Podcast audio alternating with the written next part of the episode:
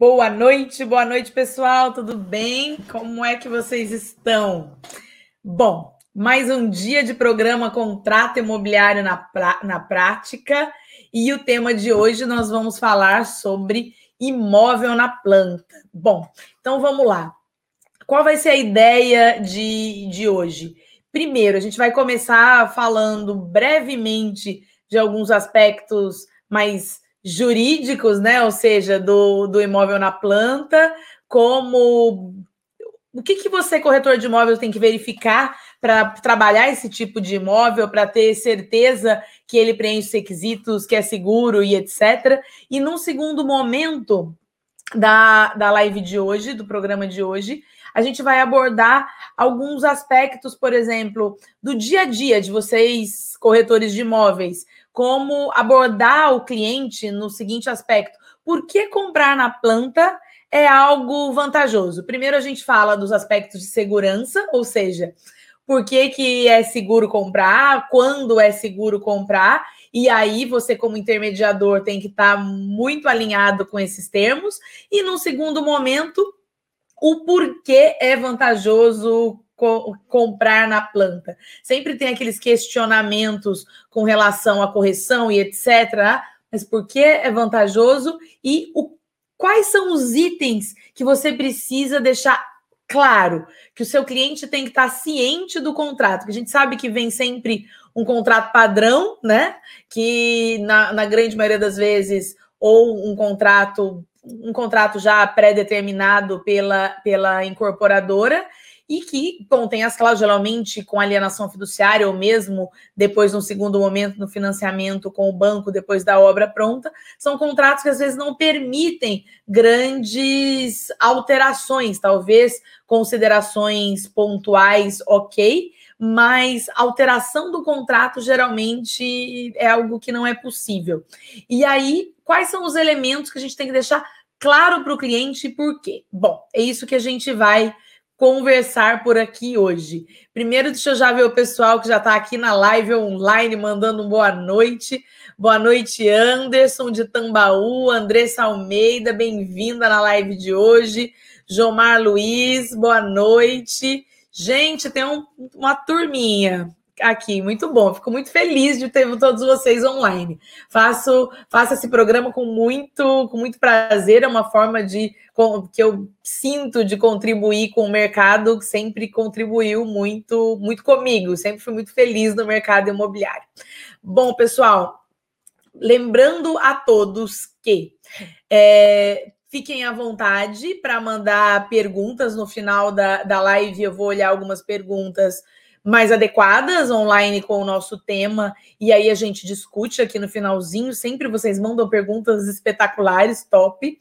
Quem, Para quem estiver assistindo a versão gravada, né? Porque ah, todos os programas ficam gravados pela TV Cresce, então quem quiser assistir depois, compartilhar com os colegas e etc., fica salvo pela, pela TV Cresce. E sempre no dentro do site da TV Cresce tem possibilidade de perguntas, né? Mas eu não recebo essas perguntas, não recebo notificação. E, e todos os temas que a gente discute aqui, vocês já sabem, é sempre sugerido por vocês, a grande maioria pelo Instagram, que vocês mandam muitos, muitos recados, muitos directs lá no, no Instagram. Então, sugiram para lá, vou pedir para eles colocarem aqui o meu, o, o, meu Instagram. Eu não sou uma pessoa assídua de postar lá todos os dias, mas eu acabo que vejo sempre as coisas de vocês e é com base na sugestão de vocês que a gente monta as pautas aqui do programa, certo? Bom, é, Boa noite, pessoal que entrou agora. Darli, Silva, Stefano, boa noite. Obrigado pela presença de vocês. Eu vou com, começar, como sempre, em todos os programas, compartilhar minha tela e vamos conversando. Então eu não, eu acabo que não vejo tantas perguntas durante durante o programa, mas no final a gente responde aqui. Combinado, pessoal? Bom, compartilhando a minha tela, vamos falar hoje sobre imóvel na planta. Bom, primeira coisa, eu quero deixar fazer um esclarecimento para vocês qual a diferença entre pré-lançamento e o lançamento, ou seja, os imóveis vendidos no, no mercado primário? Por que, que isso é importante, tá? Porque simplesmente a venda do imóvel na planta ela tem determinados requisitos que a gente vai verificar aqui no decorrer dessa, dessa live, e o mais importante deles é registro da incorporação. Ou seja, não existe venda desse imóvel na planta, venda com segurança, se, se você não tiver o registro dessa incorporação. E por que que isso é importante? Porque é nesse documento que vai estar, tá, que é um documento público, vai estar tá no cartório de registro de imóveis, é onde vai conter todas as informações com relação àquele empreendimento. Ou seja, qual é a real metragem quadrada, se eventualmente tiver algum erro? Quais o qual o que vai ser entregue naquele empreendimento, qual o memorial descritivo, qual a metragem, quais os produtos, é, é, o que tem de lazer, quais as informações, quais são os dados daquela construtora, enfim, vai estar tá tudo no registro da incorporação. E a gente só vai poder vender efetivamente, vocês corretores de imóveis, após. O que, que pode. Aí, aí, por que, que eu coloquei esse slide aqui para a gente discutir a diferença entre pré-lançamento e o lançamento, tá? O pré-lançamento seria aquilo que, que vocês, corretores, que nós conversamos no mercado sobre entre aspas, o famoso pirata, ou seja, o momento em que você conversa com os clientes para verificar o real interesse dele naquele produto. Você já tem todo o, o material publicitário do empreendimento, mas em, em alguns casos, na grande maioria das vezes, você ainda não tem o registro da incorporação, ou seja, o empreendedor ele ainda não pode vender, o incorporador ele não pode vender o imóvel. Por isso que nessa fase de pré-lançamento, né? E aqui em São Paulo a gente tem essa portaria que eu destaquei aí para vocês, portaria do Crescis que regulamenta essa essa fase, ou seja, você pode fazer o cadastro, verificar a intenção do cliente em adquirir o imóvel, você já oferta esse produto para o cliente e ele, e ele já sabe que no momento futuro, no dia do lançamento, você, corretor de imóveis, vai ligar para esse cliente. Ele tendo real interesse naquele produto, vocês eventualmente vão trabalhar e finalizar e concluir essa, essa venda, tá? Mas lembrando que nessa fase não pode ter a palavra venda, você não pode vender, você não pode falar sobre preço para o cliente. É um cadastro, é uma intenção, é inclusive para você ver o aquecimento, qual o interesse do mercado com relação a, a esse produto, certo? Diferente do lançamento, ou seja, a hora que eu destaquei ali para vocês, é o empreendimento que tem a incorporação imobiliária, ou seja, foi feito o registro desse empreendimento perante o cartório de registro de imóveis e vai você a, a incorporadora ela está neste momento apta a fazer o, a venda desse produto, ok? Lembrando que é, aí você, vocês podem me perguntar o que é comum quando a gente conversa sobre esse tema. Mas, Marina, eu já vi vendas acontecendo no, no mercado de lançamento antes da incorporação imobiliária. E é um contrato diferenciado, sim. Em alguns casos, algum, é uma prática comum do mercado, não tem nenhuma irregularidade com relação a isso, mas você vê, às vezes a incorporadora, ela ela não vende apartamentos, ela convida investidores, OK? Para fazer parte com ela deste empreendimento. Então, ela vende eventualmente cotas de investimento, né?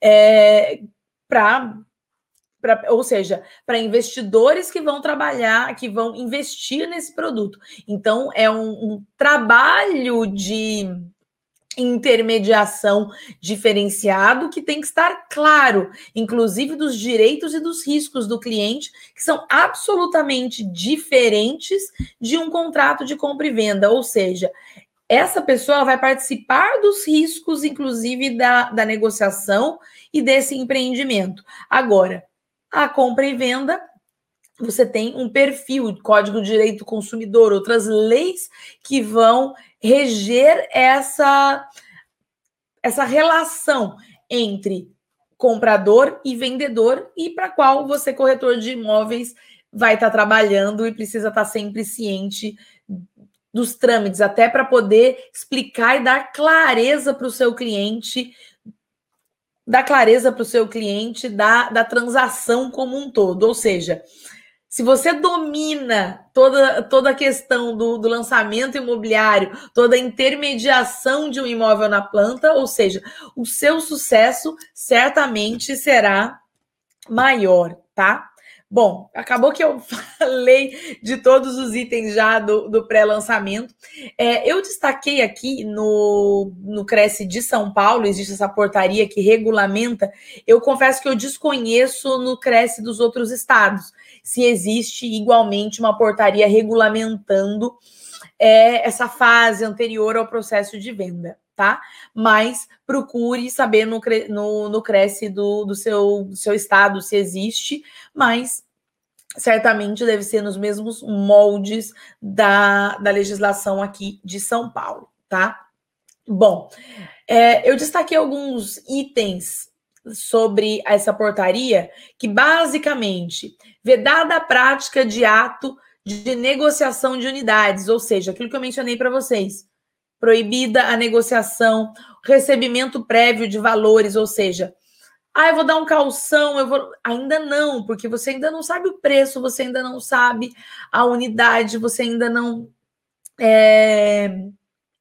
Você ainda não sabe o, os dados, certo? Ou seja, qualquer reserva de unidade, até porque o, o que, que acontece? Eu já tive, trabalhei bastante em, em, em back-office de incorporadora também às vezes, quando o, o empreendimento está na fase de, de registro de incorporação, né? O que, que às vezes, às vezes pode acontecer, e eu já vi acontecer muito frequentemente, ou mesmo, por exemplo, você está na fase de aprovação perante a prefeitura. Quantas vezes eu já não vi ter alteração da, da forma de organização do apartamento ou de metragem por causa de uma interpretação diferente, ou mesmo no registro de imóveis, você tem os quadros da NBR e às vezes tem algum equívoco, algum detalhe ali que precisa fazer alterações de, de projeto de numeração e etc. Então, como você vai trabalhar com alguma coisa incerta? Tem que estar absolutamente claro para o cliente aquilo que vai ser transacionado. E enquanto não registra, enquanto não tem o ok final, as coisas sempre podem ser alteradas, certo? Por isso a importância de é, a comercialização só acontecer depois do registro da incorporação. Bom, então é, pré-lançamento ou lançamento futuro é qualquer ato que tenha por objetivo pesquisar, promover, divulgar, coletar dados, que é o que nós mais fazemos, corretores, coletar informações das pessoas interessadas, estudar e prestar informações sobre a viabilidade do empreendimento.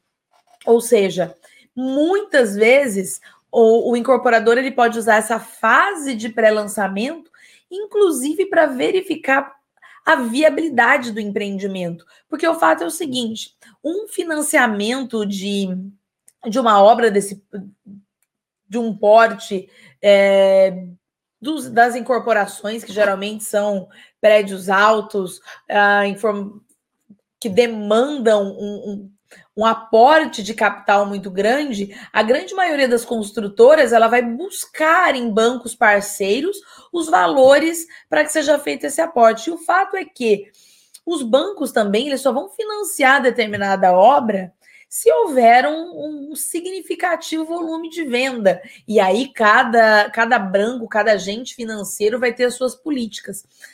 Dessa forma, se eventualmente o incorporador ele fez um estudo, ele errou no estudo de mercado. E ele fez essa, essa fase inicial de, de estudo e verificou que aquele empreendimento simplesmente não vende naquela região, ele pode, inclusive, não dar sequência naquela transação. Por isso que vocês, corretores de imóveis, também têm que estar cientes do que é possível e o que promete para o cliente e o que vai ser vendido né? Até porque a gente vai, em alguns slides futuros, conversar sobre as consequências de uma intermediação irregular nesse, nesse sentido, certo? Bom, e aí com isso, qual é a fase, né? Qual é o objetivo dessa fase de, de pré-lançamento? Formar cadastro de eventuais interessados quanto ao efetivo lançamento e coletar elementos de viabilidade, ou seja, só isso. Lembrando, inclusive, para as questões, até teve uma pergunta é, essa semana com relação à LGPD. Eu acho que eu tive alguns programas lá atrás, alguns meses atrás, que a gente falou bastante sobre a LGPD no mercado imobiliário. E aí questionou, nesse programa nós questionamos bastante a questão de listas frias e etc., ou o, o, poder entrar em contato com o cliente. Quando você forma esse cadastro, o cliente já tem uma expectativa de que você entre em contato com ele. Então, mesmo que no seu cadastro do, dos clientes você não tenha colocado é, autorização para entrar em contato com o cliente X, mas o fato é que o cliente é, você abordou o cliente no momento desse pré-lançamento, ele forneceu os dados para você, ele tem a expectativa de que ele de que ele vai receber essa comunicação no futuro. Então, inclusive, falando um pouquinho, porque foi essa uma dúvida de um colega no Instagram essa semana, você pode entrar normalmente em contato com o cliente, não precisa ter essa autorização, porque você necessita para a finalidade de execução do seu trabalho. E existe uma expectativa do cliente que isso aconteça. Bom, é, nas divulgações, como eu mencionei no início, desse pré-lançamento, você não pode colocar a palavra venda e tem que estar claro para o cliente que em breve vai ter um lançamento, lançamento futuro, futura, comercialização, ok? Bom, agora vamos entrar um pouquinho mais detalhadamente né, no lançamento, mercado primário. Bom, a incorporação imobiliária, coloquei ali a legislação para vocês, que é a legislação que regulamenta a incorporação, Lei 4.591 de 64. Primeira pergunta que eu faço, a gente conversa muito aqui sobre, sobre os aspectos práticos. Preciso me preocupar com as certidões do, do incorporador? Bom, Vamos lá, a gente sempre conversa muito sobre certidões. E o incorporador nada, nada mais é do que a pessoa que está vendendo aquele, aquele empreendimento, né? Então, qual, quais as preocupações que a gente tem? Preciso fazer o levantamento é, de todas as certidões, ou seja, tudo que a gente conversa aqui com relação às certidões é válido para o, o incorporador, né? Bom, com relação à incorporação imobiliária especificamente, o corretor de imóveis que trabalha com lançamento, ele pode, de certa forma, ficar muito mais tranquilo com relação à obtenção das certidões. E, eventualmente, não se preocupar com esse item, tá? Por que isso? Primeira coisa, é, e aí eu destaquei ali para vocês um dos artigos da, da Lei 4.591, que menciona todos os documentos que você tem que apresentar para o. Você tem que apresentar no registro de imóveis para obter o registro dessa incorporação. Basicamente, se a gente for uh, ler os itens, né, especialmente aqueles que eu destaquei aqui para vocês, item A, item B, ele descreve todas as certidões imobiliárias, aquilo que a gente com, costuma conversar sobre sobre a necessidade, sobre uma venda segura, o que é preciso obter, de maneira que todos esses documentos eles já vão estar arquivados no, no registro de imóveis, ok? De maneira que ela, ele acaba sendo uma transação segura para o cliente, inclusive porque o registro de imóveis ele é bastante exigente com relação a, a todas as certidões, ao, ao depósito de todas elas, ao histórico, a, a todas as informações, inclusive algo que também que também é importante, todas as vezes que você tem um empreendimento, né, com, com relação a lançamento e que ela tem uh, uma parceria com, com um agente financeiro, principalmente os grandes agentes financeiros, né, os bancos é, de renome e etc., bancos sólidos no, no nosso país, né, é, os bancos eles são tão exigentes ou mais que o registro de imóveis, quando, quando vai é, verificar a, a, aprovação desse empreendimento.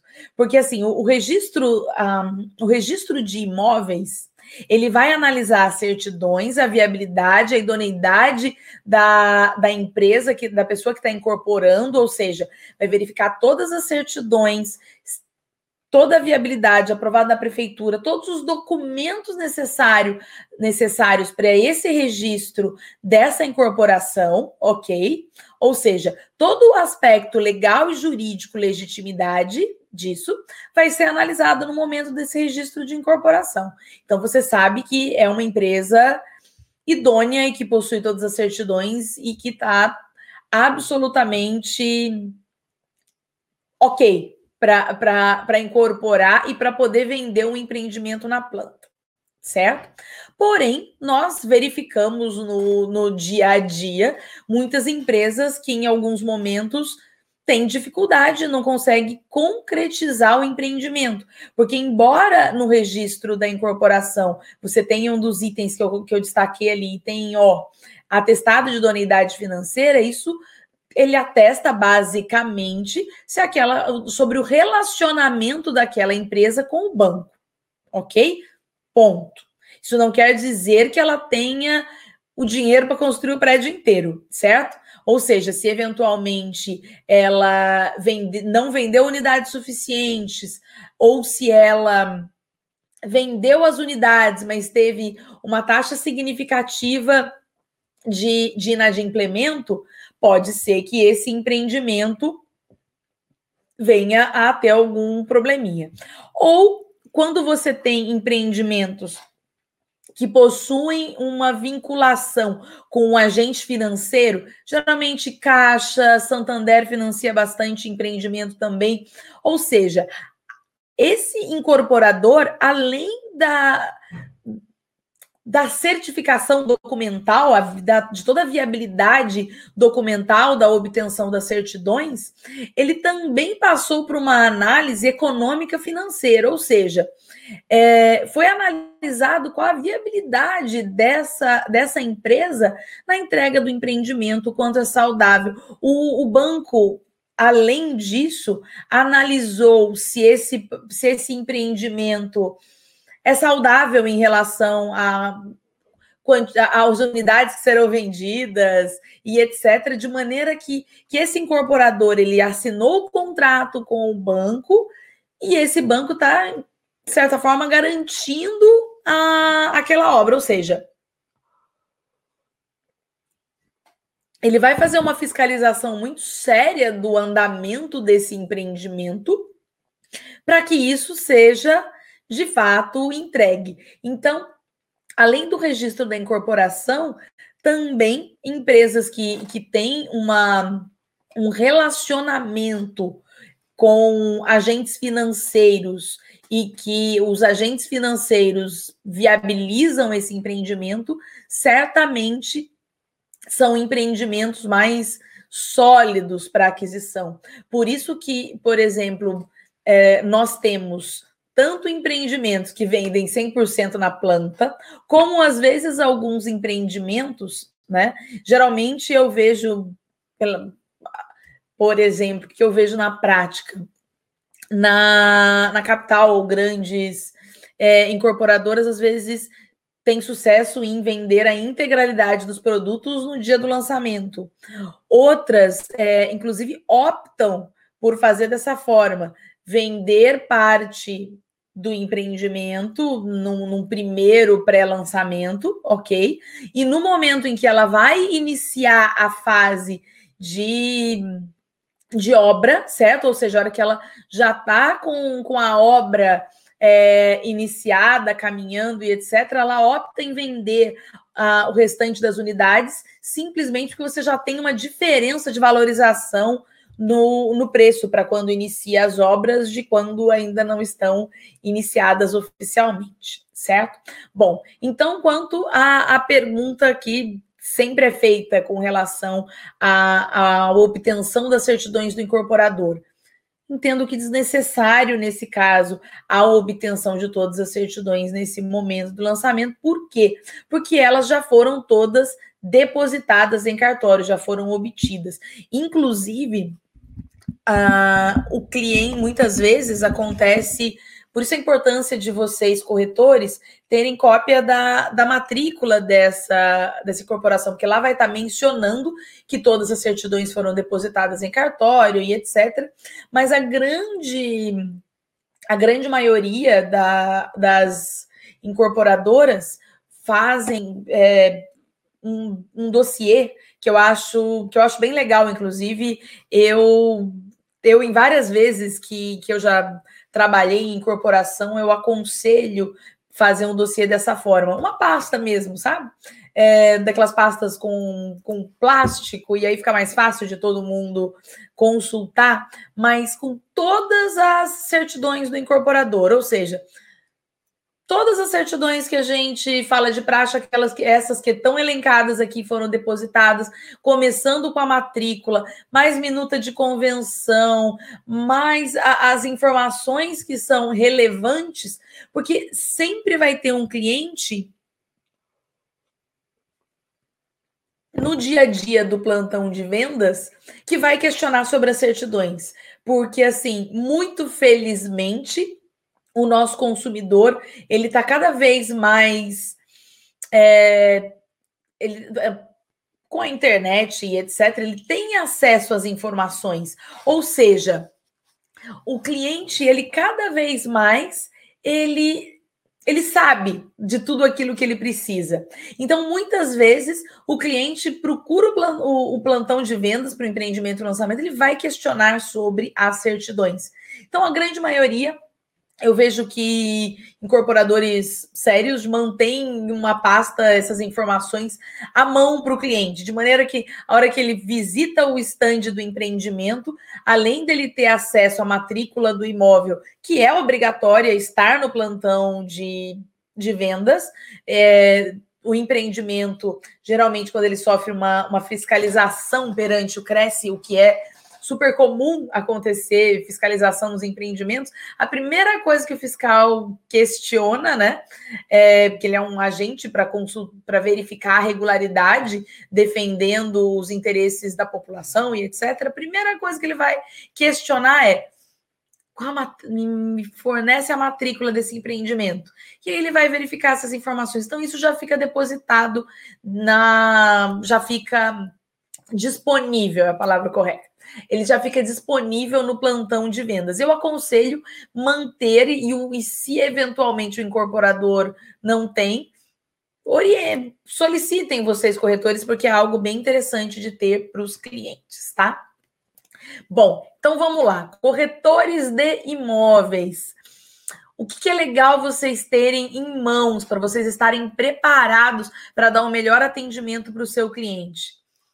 Cópia da matrícula, as plantas baixas do empreendimento, a, a implantação, ou seja, o que vai ser colocado naquele empreendimento, até para você saber se tem piscina, que lugar que ela fica, enfim, você precisa ter tudo isso na mão. As cartilhas técnicas que às vezes algumas incorporadoras fazem, dando uma clareza bem legal, então você precisa ter essa informação. Memorial descritivo. Por que, que o memorial descritivo é importantíssimo? Às vezes a gente mostra foto para o cliente e a foto ela vem decorada, não é aquela. A, o imóvel não vai ser entregue daquela forma. E no memorial descritivo vai vir detalhado de que forma que esse empreendimento vai ser entregue. Qual o padrão do piso? Vai ser piso só nas áreas molhadas? Vai ser piso em tudo? É, vai ser, o empreendimento vai ser entregue decorado ou os moradores vão ter que decorar depois. Tudo isso está no memorial descritivo. E são perguntas que os clientes fazem e nós, corretores de imóveis, vocês, corretores de imóveis, precisam ter essas informações na mão para dar é, um atendimento rápido e preciso para o cliente, né? Hoje nós trabalhamos, o, o cliente tem a expectativa de que no momento em que ele fizer qualquer questionamento sobre o empreendimento, ele espera que o cliente, que o corretor saiba absolutamente tudo. E às vezes são tantos detalhes que é basicamente impossível a gente lembrar dessas informações. Então, tendo esse esse kitzinho, né, do que do que eu estou conversando aqui com vocês, faz um print nessa tela de hoje. Para quem trabalha em lançamento, printa essa tela e quando quando começar a trabalhar um produto, já questiona a, a coordenação ou a incorporadora. Olha, preciso dessas informações para eu trabalhar com qualidade e segurança. Então vamos lá. Tabela de vendas, obviamente, com indicação da validade, isso aí tenho certeza que sempre chega em mãos e atualizado. Espelho de vendas também, para saber quais as unidades disponíveis, e minuta do contrato. Gente, isso é importante também. Você, embora ah, eu tenha mencionado, isso é de fato algo muito comum do contrato ele ser padrão e você não e, e, não ser viabilizado ao cliente alterar muitas vezes as cláusulas. A, porém, a, as cláusulas desse contrato elas sempre têm que estar é, elaboradas, inclusive, de acordo com as regras do Código de Defesa do Consumidor. Eu acho que, eu, eu não sei se eu já fiz um programa sobre isso, falando sobre a, a lei de 2018, que fez inúmeras alterações com relação às, às regras do contrato, coisas que eles precisam estar clara para o cliente, locais que ele precisa assinar, além de assinar lá no finalzinho, que vem aquele contrato com 30 laudas e assina no final. Não, tem algumas cláusulas especiais que você assina dentro da cláusula para ter certeza que o cliente está ciente da forma de contratação e etc. Então, muito importante que você, corretor, tenha em mãos esse contrato e tenha lido esse contrato e entenda basicamente quais são essas questões para você poder orientar o seu cliente. Bom, com relação à comissão imobiliária nos lançamentos, tá? É, e aí, a importância, eu não coloquei aqui a legislação, mas, e eu não lembro de cor o número dela, mas é de 2018, tá? Depois, em algum momento, a gente pode fazer um programa falando especificamente dela. Mas, ou seja, nós tivemos uma discussão, quem é, uma, quem é mais antigo no mercado sabe disso, nós tivemos vários processos e muita discussão sobre lançamento imobiliário e comissão imobiliária. É, de quem era essa obrigação de pagamento, se era do cliente comprador ou se era da incorporadora.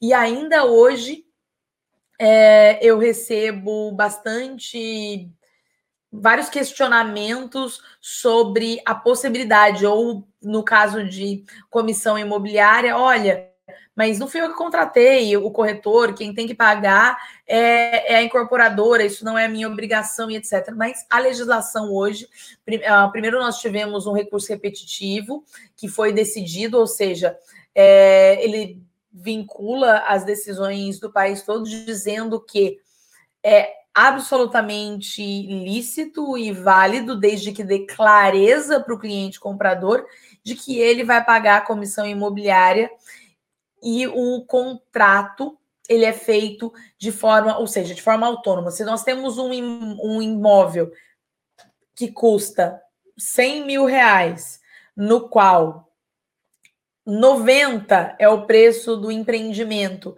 e 10 é a comissão imobiliária, 100 é o preço total dele. Na tabela geralmente vai estar 100. Quando você é, vai elaborar este contrato, ok, você vai discriminar lá que 90 foi a título é, de pagamento do saldo do preço, do preço do empreendimento, e 10 foi a título de comissão imobiliária. Aqui eu, aqui eu coloquei para vocês um modelo de uma, de uma cláusula específica no, no contrato, e você tem que. O contrato tem que estar claro qual valor é pago a título de comissão imobiliária, a forma que é paga, para quais corretores esse valor está sendo pago, ok?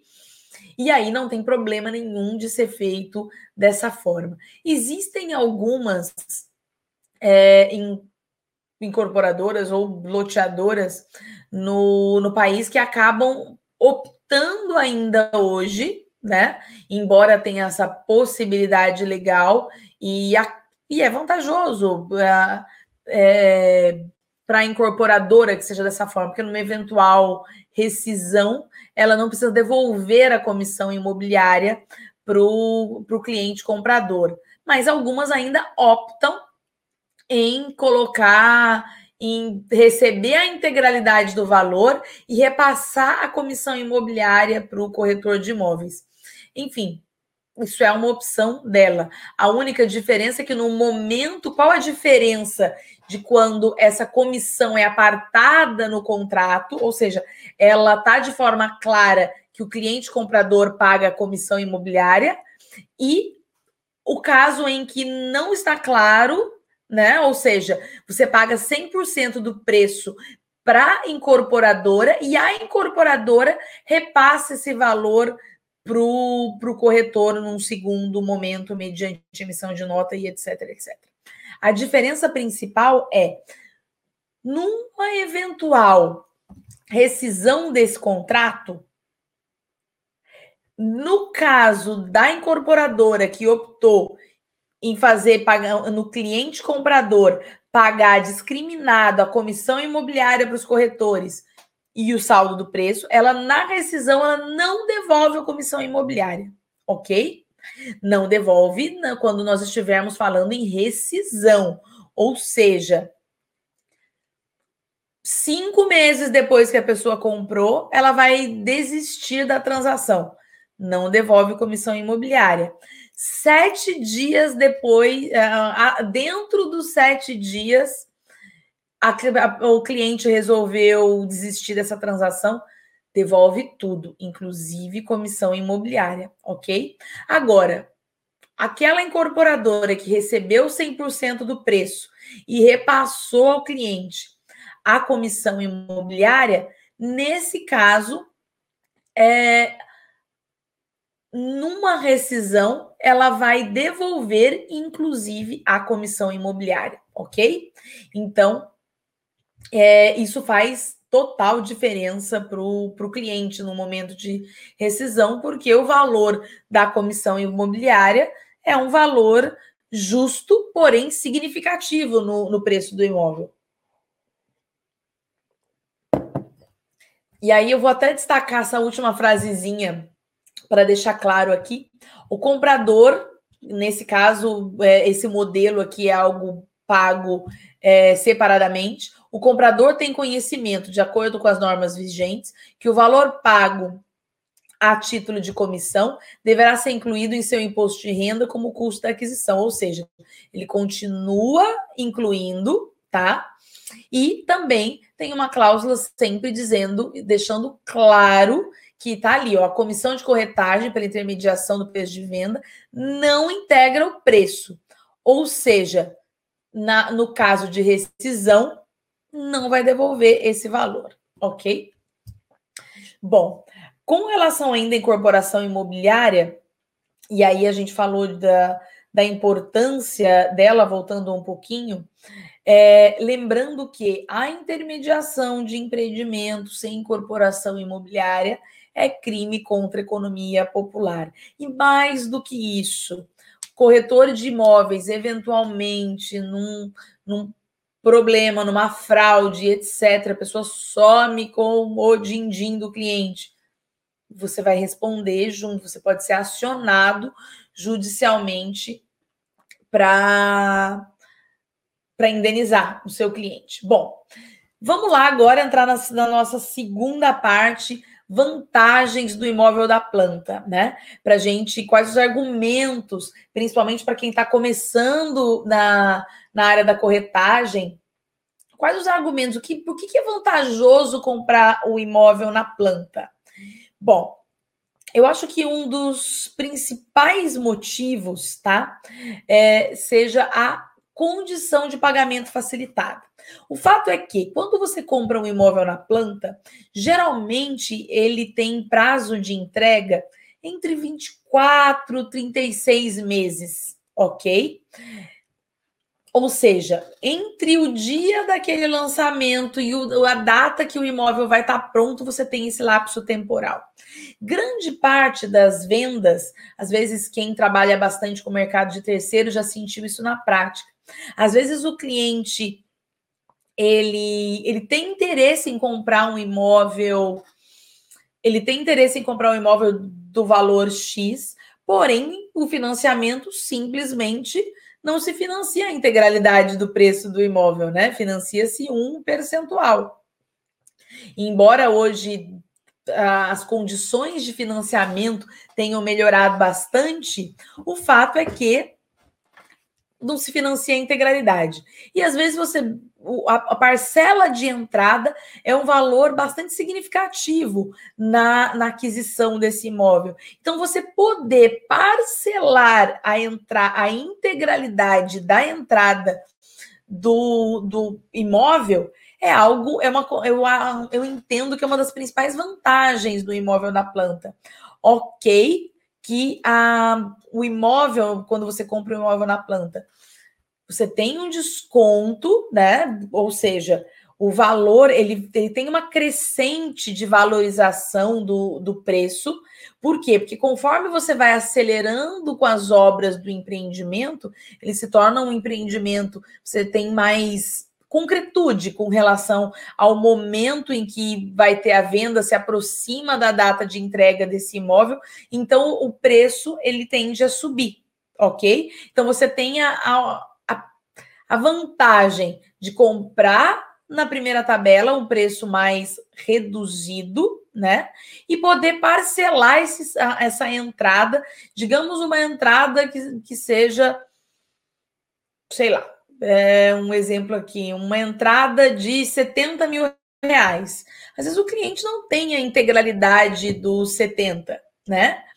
Mas ele dividir esse valor em tantas parcelas durante 36 meses, por exemplo, é, colocando algumas intermediárias, porque ele tem um décimo terceiro, porque ele tem uma previsão de uma venda de um veículo ou alguma coisa assim, ou, ou geralmente você põe uma, o décimo terceiro ou uma PLR, e aí o cliente ele pode, de acordo com as características dele, a situação econômica dele, ele se programa naquele lapso temporal, coloca intermediárias, divide esse valor todo e consegue obter esse pagamento e após o financiamento imobiliário, tá? Obviamente que quando você compra algo parcelado, tudo tem a incidência de correção, né? Então, você sempre vai ter no empreendimento, geralmente, a incidência do INCC, né? Da, em razão da obra. E mesmo assim, é algo, devido à forma de pagamento facilitada, uma vantagem bastante interessante do imóvel em lançamento. Além de escolha da unidade, tudo novinho, você define as características. Nada melhor do que você entrar num imóvel novo e que você vai dar a sua cara para aquele, aquele lugar, né? Então, fica uma alternativa bem interessante, principalmente para aquele cliente que não conseguiu. É, tem dificuldade no, em ter a entrada e não conseguiu comprar esse imóvel pronto ele consegue se programar no transcurso de determinado prazo temporal, lapso temporal, e fazer essa aquisição. Bom, é, pagamento. Como que você que a gente trabalha as formas de pagamento do empreendimento em lançamento imobiliário? Bom, pagamento à vista, sempre, né? Ou seja, sempre muito bem-vindo, o que é o melhor, é, na minha opinião, é um grande vantagem para investimento, ou seja, se você compra o imóvel em lançamento e, inclusive, tem a possibilidade de dar uma parcela bem significativa, um valor bem grande, né?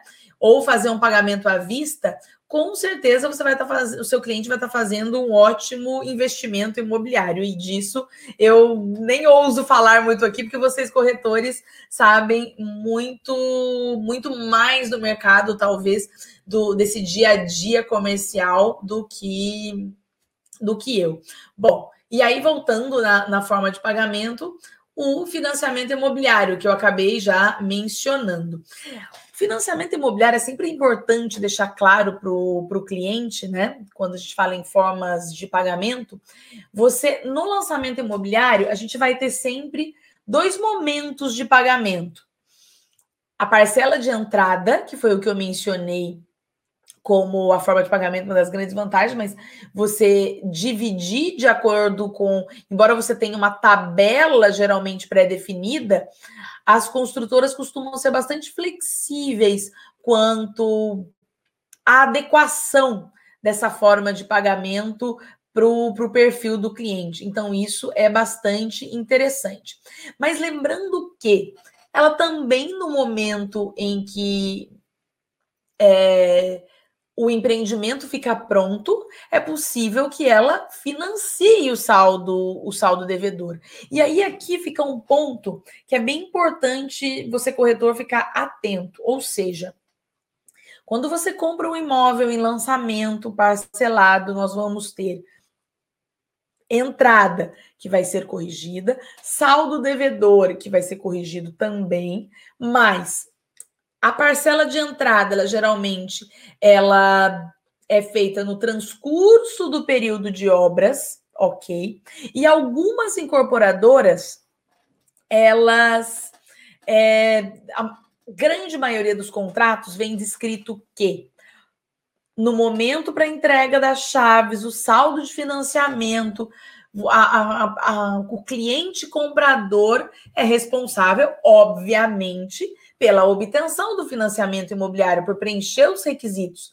Então, muito importante que você, corretor de imóveis, oriente o seu cliente nesse sentido e que o seu cliente tenha uma consulta, converse com o agente financeiro antes da opção por essa por essa transação, para que ele saiba se ele preenche os requisitos, para que ele verifique se de fato ele tem condições de financiar o que ele pressupõe lá na frente. Por quê? Porque se eventualmente a não obtenção desse financiamento imobiliário acarreta no seguinte: olha, se você não conseguiu financiamento imobiliário, você quita o saldo do preço ok? Só que muitas vezes, se a pessoa optou por, por, pelo financiamento imobiliário, ela não tem condições financeiras de quitar o saldo do preço. Então, o cliente tem que estar ciente dessa informação. E isso vai acarretar numa rescisão do imóvel. E lembrando que se esse, se esse contrato ele tiver patrimônio, é, essa incorporação, né? Ela tiver patrimônio de afetação, a, o valor a ser devolvido para o cliente é apenas 50% do valor que ele pagou. Lembrando que a comissão, às vezes, já não integra, integra o preço, ou seja, não vai ser devolvida. Ele não obteve o financiamento imobiliário, então ele vai pedir de volta, tem que fazer rescisão, ele não tem, não tem condições de quitar o saldo, não tem condições de fazer o financiamento, só lhe resta rescindir o contrato. Pela eventualmente a grande maioria das incorporações tem patrimônio de, de afetação. E aí, nem vou entrar no mérito aqui jurídico do que vem a ser isso para a gente não delongar a nossa uma hora de, de programa, né? É 50% do saldo, o que é algo arriscado. Então, o ambiente de lançamento precisa ter conversado com um facilitador bancário. Até porque, hoje em dia, tem algumas questões bem particulares do, do financiamento imobiliário. Por exemplo, se em algum momento você. É, o cliente teve. Alguns anos atrás, ele teve um. Ele fez um, um, outro financiamento, ou empréstimo do cartão, ou algo do carro, ele teve alguma dificuldade e ele negociou a, essa quitação, de maneira que, olha, eu consegui uma ótima vantagem, o banco me ofereceu, eu estava inadimplente com o banco, ele deu desconto de X para eu quitar a dívida. Legal, você está adimplente. Porém, o seu cadastro perante as instituições financeiras, ele não está um cadastro ok, você é um cliente que já deu prejuízo para o banco né? Porque você combinou de fazer de uma forma e não o cliente combinou de fazer de uma forma e ele não fez. E esses clientes, eles muitas vezes o banco nega o financiamento imobiliário dele. E isso é um detalhe que você precisa estar atento. Por isso a importância do cliente do cliente ser bem atendido e orientado por você, corretor de imóveis, nesse, nesse sentido. Muitas incorporadoras até orientam e, e pedem para que, ou às vezes tem um facilitador ali disponível para os clientes, para que de uma forma séria, até para evitar problema, ninguém tem, ela não tem intenção de rescindir, quer que as coisas aconteçam, né, de, de forma séria. Mas se eventualmente a incorporadora não tiver esse cuidado, é bom você, corretor, orientar e indicar eventualmente, ou seja, o cliente precisa estar ciente de todas as fases do, do lançamento da compra do imóvel na planta, ok? Bom, dito isso, com relação ao contrato que eu mencionei, da, daquela relação de documentos, que eu falei, gente, printa isso. Que são os documentos que todo corretor que trabalha com um, um, imóvel em lançamento, né, que vende imóvel na planta, ele precisa estar ciente de ter esses documentos em mãos. Agora, com relação ao contrato, Marina, se for para eu focar em quais informações eu estou aqui no contrato, o que eu preciso de fato saber para orientar o meu cliente é, nessa aquisição, para que ele fique atento. Sempre. Os valores e a forma de pagamento. Para se essa informação está condizente no contrato, como está descrito no contrato, porque isso, inclusive, obviamente, cada, cada caso é um caso, a, a forma de pagamento sempre vai se adaptar à modalidade do cliente, mas, inclusive, com relação a essa questão do, do financiamento imobiliário, que implica na forma de pagamento, ou seja, se você não obter o financiamento imobiliário, cliente você tem que pagar à vista, é isso que, pre, que prevê o contrato. Você está ciente, né? Então, importantíssimo. Índice de correção e juros da prestação, da, da, os juros de prestação. Você precisa checar qual o índice que está sendo aplicado naquele contrato e quais os juros. Lembra que eu mencionei das cláusulas que geralmente estão em negrito no contrato, pela por essa legisla, alteração legislativa, que foi muito importante, negrito no contrato, ou o cliente assina na, nas cláusulas, geralmente com relação ao índice, os juros estão lá, mas é importante que você, corretor, saiba qual o índice e juros que está indicado nesse contrato, para que você oriente o cliente que ele saia ciente do valor da prestação. Quantas vezes no dia a dia é, do mercado imobiliário, eu me deparei com, com clientes questionando o seguinte: não, mas eu dividi dessa forma, eu imaginei que as parcelas fossem fixas durante os 36 meses. Então, o problema é que nunca são. Salvo, por exemplo, quando eu vejo essas parcelas serem fixas no prazo de 36 ou de 24 e etc. Alguns casos excepcionais que negociou-se com o cliente que não vai ter financiamento. Ou seja, a a incorporadora entendeu como venda à vista. Às vezes, uma venda parcelada em 12 meses, o, o, apartamento todo não vai ter financiamento, etc. E ela parcelou em 12 vezes. Isso, inclusive, para ela é extremamente vantajoso, porque ela já sabe que ela tem aquele fluxo de pagamento que utiliza, inclusive, para a construção do empreendimento. Nesse caso, alguns casos, não é regra, lembrando que isso depende do que a incorporadora vai pactuar com o cliente, os contratos é, desde que preenchido é, as regras de proteção do Código de Defesa do Consumidor e etc., são livres para pactuar. O contrato pode ser sempre questionado, sim, mas o índice de correção, juros, etc., é absolutamente legalmente possível. E ele vai estar lá e você, corretor de imóveis, tem que saber naquele contrato qual é para orientar o seu cliente, para que não aconteça de depois ele pagou as parcelas de comissão imobiliária, está começando a pagar o saldo do preço. Na primeira parcela já vem a primeira correção, mas não era fixo? Não, não era fixo, só que já está assinado o contrato, né?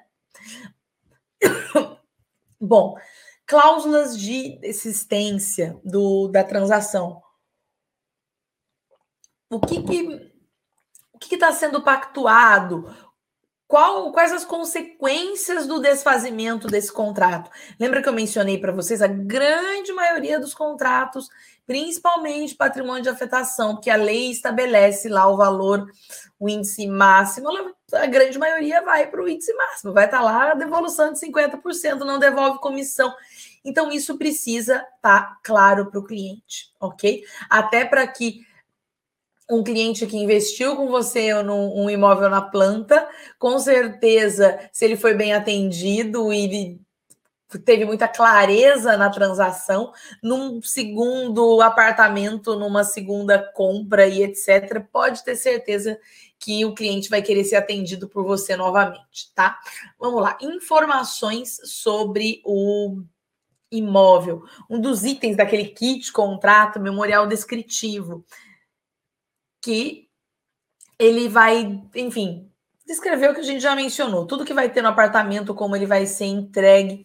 E também é importante você deixar claro para ele com relação aos itens de entrega de chaves, ou seja, no momento da, do financiamento imobiliário também, no momento da entrega das chaves, é o momento em que você também paga ITBI, registro, o que é um valor significativo e o cliente tem que estar preparado para lá na frente para nesse momento ele estar é, preparado para essas despesas. Em alguns casos, se financia, inclusive, quando tem financiamento, esses valores? Sim, porém ele tem que estar ciente que vai ter to todas essas, essas informações. E em que momento é entregue as chaves e de que forma é entregue as chaves. Tá?